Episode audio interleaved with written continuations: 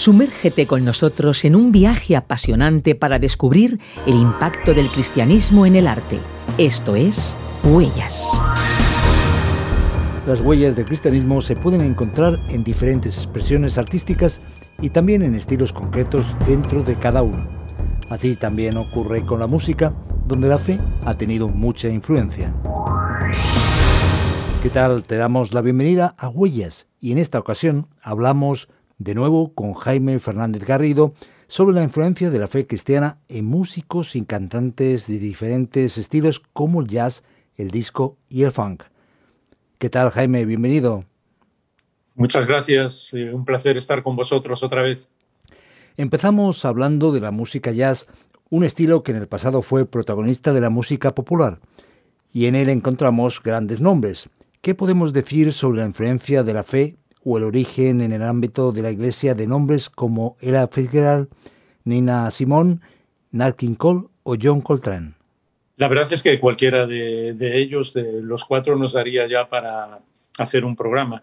Um, tienen muchas cosas en común, pero una de ellas, la más importante, es su fe. Eh, aunque algunas personas no lo hayan visto de esa manera, eh, cualquiera de los cuatro nosotros podemos encontrar en ellos, en sus trabajos musicales, eh, situaciones que realmente son impresionantes. La propia Ella eh, Fitzgerald, si vemos toda su trayectoria, los conciertos, todo lo que ella comenzó a hacer, incluso eh, conciertos en la iglesia, su papá era un pastor, y mm, también em, todos sus trabajos que tienen que, que ver con, con, situaciones y motivos espirituales, como aquel que hace sobre, que ella misma titula Un Señor, una fe y un bautismo, basado en un versículo de la carta del apóstol Pablo a los Efesios. Lo mismo Nina Simón, eh, Nat King Cole, no solamente él, sino también su hija Natalie Cole, eh, que se adentró también en el, pop en muchos de sus trabajos. Pero lo que es curioso es que incluso eh, Natalie en muchos de sus trabajos, como decíamos, los dedica a Dios, aunque digamos que las canciones sean más o menos conocidas por todos y no sean tan de corte espiritual. Donde sí hay un salto en ese sentido es en Joe Coltrane, eh, uno de los mejores músicos del jazz que dedica no solamente canciones enteras, sino álbumes enteros a Dios, a la gracia de Dios, a lo que es el fondo de la espiritualidad y la importancia de tener esa relación con Dios. La verdad es que cualquiera de ellos eh, nos asombra porque mm, es cierto que vivieron una época en la que se hablaba más de Dios que ahora, pero ellos no se avergonzaron en absoluto, estos grandes genios del, del jazz, de decir que su inspiración venía de Dios mismo. Sin duda, la fe juega un papel importante en todos estos músicos.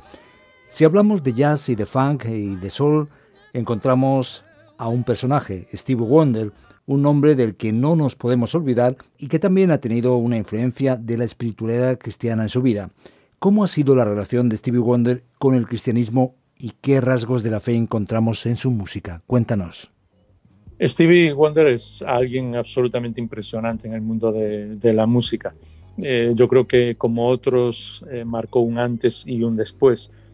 Es impresionante también que eh, él no nació ciego, pero un problema en, el momento de su nacimiento hizo que no tuviera esa capacidad y yo creo que eso le llevó a desarrollar de una manera impresionante toda su, eh, todo lo que eran sus características, sus dones musicales. Eh, no hay nadie que no haya, prácticamente nadie que no haya cantado una canción de Stevie Wonder y él fue a lo largo de muchos años en su vida introduciendo eh, en la música y en su estilo de música eh, cosas que nadie habría imaginado antes en la música pop. Algunas de ellas tienen mucho que ver con, con, la música clásica incluso, porque él es un hombre que su inspiración es absolutamente genial. Hubo un momento que marcó su trayectoria. Todos reconocen que quizás el trabajo más importante en su vida eh, fue Songs on the Key of Life. las canciones, el título en español, de la llave de la vida. Ahí hay canciones absolutamente radiantes y gloriosas como la que le dedica Duke Ellington, Sir Duke, eh, una canción en la que él hace unos juegos con, con acordes que, bueno, nos cautivan a todos. No puedes dejar de escuchar esa canción una y otra y otra y otra vez. Pero tiene muchas piezas escondidas en ese trabajo que hablan de esa relación espiritual. Y una de las más bonitas es una que dice, ten una conversación con, Dios. Habla de que cuando las cosas están mal en la vida, cuando no sabemos qué hacer, cuando todo parece dar la vuelta, cuando eh, la verdad parece estar escondida, cuando todo parece ser oscuridad, pues tengo una conversación con Dios y eso lo cambia todo. Claro, cuando escuchas a Stevie Wonder, incluso eh, disfrutas con sus canciones o bailas con sus canciones, no te imaginas que detrás de todo eso esté alguien que esté hablando de una manera tan directa de, Dios, ¿no? ¿Hasta dónde llega la creencia en muchos de estos eh, cantantes, de estos genios? ¿Hasta dónde llega su compromiso con Dios? Pues Dios lo sabe lo que sí a nosotros nos hace disfrutar es que no se avergüencen de decir las cosas, de hablar de Dios, incluso de que la gente cuando escucha sus canciones pues sepan que su inspiración viene de Dios. Y desde luego Stevie Wonder es un genio en ese estilo y su sensibilidad es muy, muy especial. Yo recomendaría a la gente que lea, que, perdón, que escuchen ese, ese álbum entero. Eh, en español se titula Canciones en la llave de la vida porque bueno, toda la obra de Stevie Wonder es genial, pero ese álbum es absolutamente delicioso. Recuerden, canciones en la llave de la vida. Hablamos de música gospel, hablamos de jazz, hablamos de disco y de funk. Y si nos acercamos al mundo de la música disco, conocido por darle ritmo a las pistas de baile de los años 70, también encontramos huellas del cristianismo. ¿Qué aspectos podemos destacar en cuanto a la influencia de la fe en artistas no solo de este estilo, sino de otros relacionados? Cuéntanos. Eso es una sorpresa eh, también, pero una sorpresa muy bonita que, bueno, eh, a mí personalmente me encantan todos los estilos de música. No sé si debo ser una persona única o alguno de los que nos escuchan se identifican conmigo, porque en mi iPhone tengo desde canciones, eh, yo qué sé, de, lo más moderno del reggaetón, por decir un extremo, hasta música clásica de Bach, porque me encanta toda la música.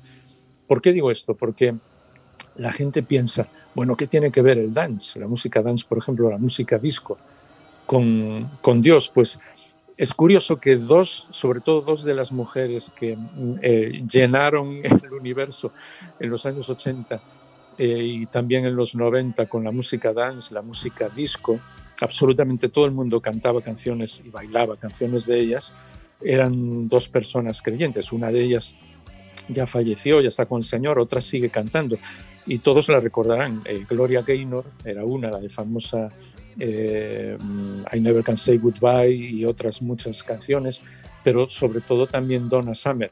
Claro, cuando ella estaba haciendo ese estilo de música disco, todavía no, no, era creyente, no había tomado una decisión por el Señor, pero hubo un momento en que su vida fue transformada. Eh, em, regaló, por decir alguna, de alguna manera que la gente entiende, entregó su vida a Dios, pero siguió cantando y siguió cantando música disco y esta vez eh, cantando canciones que hablaban de Dios en ese estilo de música. Y realmente merece la pena seguir su trayectoria y escuchar esas músicas porque ah, te impresionan.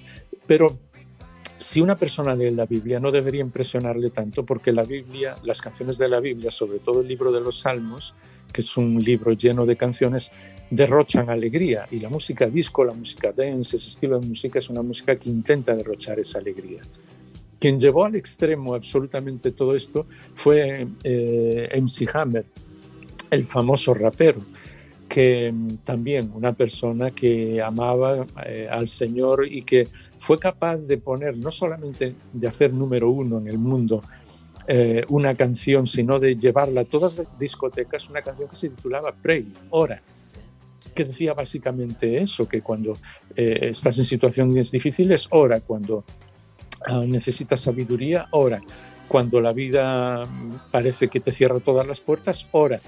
Y claro, a mí me llama mucho la atención eh, ver en la televisión mucha gente bailando una canción. Eh, a veces la gente, claro, no sabía que decía eso porque no entendía inglés, pero disfrutando con una canción que decía, mira, ora. Y una y otra vez, ora, ora, ora. Y eh, ya digo, eso fue absolutamente impresionante. Cualquier persona que no supiera nada, digamos, de la música y lo hubieras dejado caer en uno de estos lugares y, y viera centenares de personas bailando y disfrutando con una canción que dice hora, pues le habría llamado la atención. Pero hasta ahí, hasta ese estilo, puede llegar la inspiración y el amor al Señor. Sin duda es interesante lo que podemos observar. Muchas gracias Jaime Fernández. La verdad podemos estar hablando y hablando bastante tiempo sobre estos músicos, pero quizás eh, nos hemos dejado algo en el tintero. ¿Quieres destacar algo más? ¿Algún personaje o alguna canción? Eh, lo que quiero destacar de una manera muy sencilla, porque más allá de todos los cantantes que son realmente genios, todos los que estamos hablando, es ese sentido de disfrutar con el Señor. la misma mm, Ella Fitzgerald y otras cantantes de, de, lo que es la raíz del soul y el jazz, cuando ellas hacían sus conciertos, venía gente absolutamente de todos los estilos para escucharles. En uno de ellos fue famosa la presencia incluso de los propios, de gente de los propios Rolling Stones, Mick Jagger y otros, porque les encantaba escuchar este estilo de música. Es decir, alguien que estaba disfrutando con Dios de tal manera, porque todas las canciones hablaban de Dios, pero de tal manera que, que te llena el corazón. Entonces, más allá de todo lo que cualquiera que nos esté escuchando eh, puede pensar, tenemos que reconocer que la música es un regalo de Dios y que cuando Dios usa la música para llegar a nuestro corazón, llega hasta lo más profundo, nos conmueve.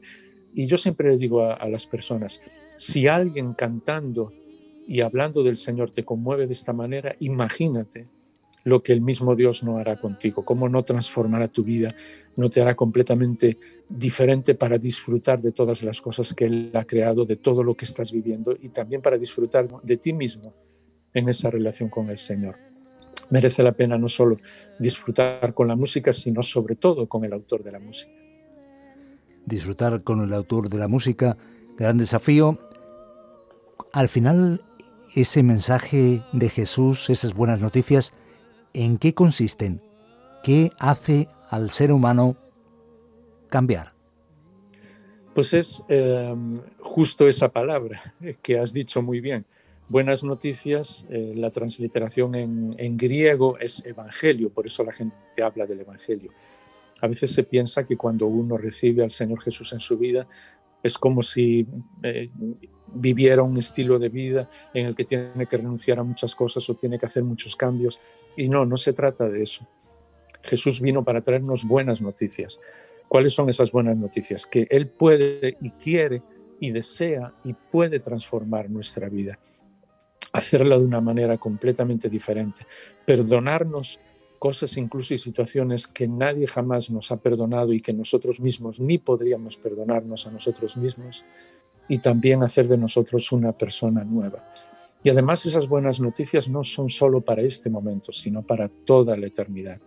Cuando alguien hace algo tan sencillo como lo que decía Stevie Wonder en su canción, tener una simple charla con Dios, una primera charla con Él, una primera charla en el sentido de desnudar su corazón delante de Dios, Dios transforma nuestra vida, comienza a caminar con nosotros, comienza a trabajar en nuestro corazón, en todo lo que somos, y nos enseña una vida diferente, no solamente aquí, por toda, sino por toda la eternidad.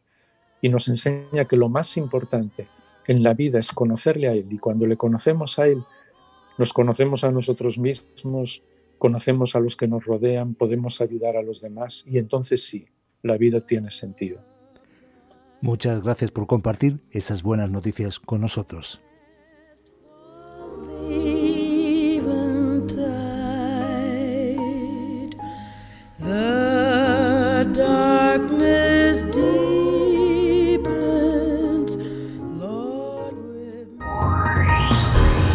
Has escuchado Huellas, un programa producido por Radio Encuentro en colaboración con el Consejo Evangélico de Madrid.